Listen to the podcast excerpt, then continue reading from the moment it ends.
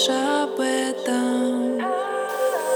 Огонь подружится с дождем. Мы будем делать это вдвоем